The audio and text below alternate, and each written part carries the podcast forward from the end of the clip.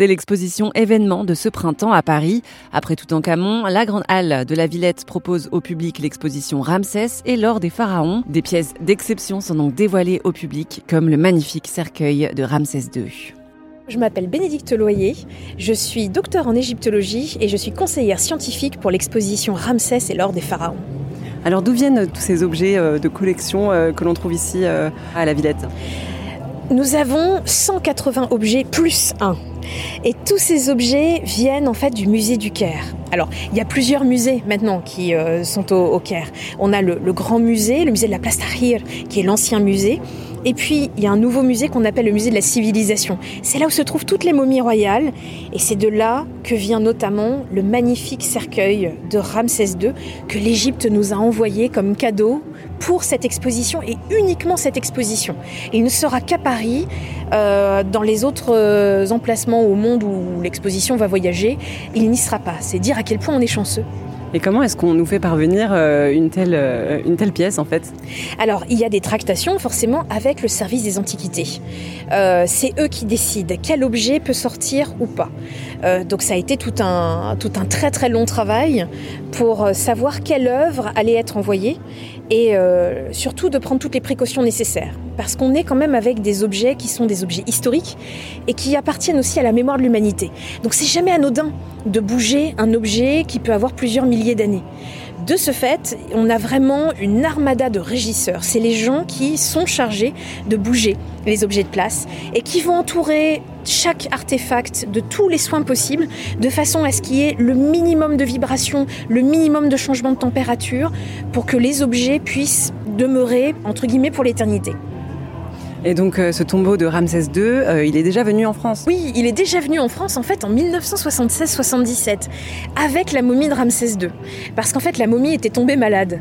Euh, il y avait eu une colonisation de champignons et la momie avait recommencé son processus en quelque sorte de décomposition.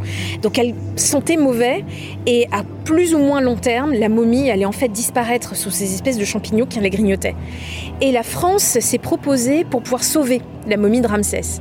Elle a été accueillie comme un chef d'État, avec la garde euh, républicaine, voilà, le convoi officiel, etc.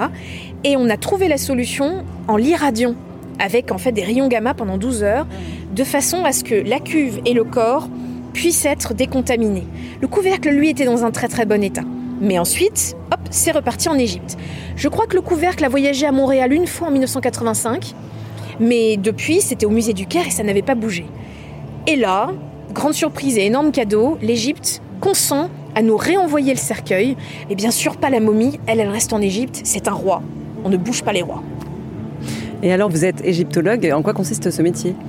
Alors c'est un métier à multiples facettes. Et puis c'est un métier qui, je pense, va parler à beaucoup de gens parce qu'on en rêve un peu quand on est euh, tout petit. Euh, l'idée en fait de l'égyptologue, c'est quelqu'un qui va travailler sur la civilisation égyptienne. Alors travailler de façon extrêmement large. Ça veut dire qu'on peut travailler sur les textes, euh, sur les objets, sur les représentations, sur les momies, sur les animaux. C'est en quelque sorte prendre à bras le corps euh, une civilisation ancienne pour en retrouver l'histoire. On retrouve des fragments d'histoire pour essayer de recomposer cette grande fresque et de retrouver pourquoi on parle de telle façon, quel mot a sauté dans notre vocabulaire, pourquoi il y a eu telle façon de penser, telle conception, comment on pensait l'univers, comment on pensait également la religion. En fait, c'est tout ça. Et l'idée, c'est à la fois de faire sortir de terre ce qui reste encore à trouver, parce qu'on a tout un monde extraordinaire qui repose encore sous les sables. On est, on pionnier hein, encore, hein. on n'a on a même pas 200 ans. Et en même temps, c'est voilà, de petit à petit, avec euh, la pensée, les hypothèses, euh, changer d'avis au fur et à mesure, de pouvoir réembrancher l'Égypte avec toutes les autres civilisations du passé. C'était Bénédicte Loyer, la conseillère scientifique de l'exposition Ramsès et l'or des pharaons. C'est une exposition qui se tient donc dans la grande halle de la Villette à Paris jusqu'au 6 septembre.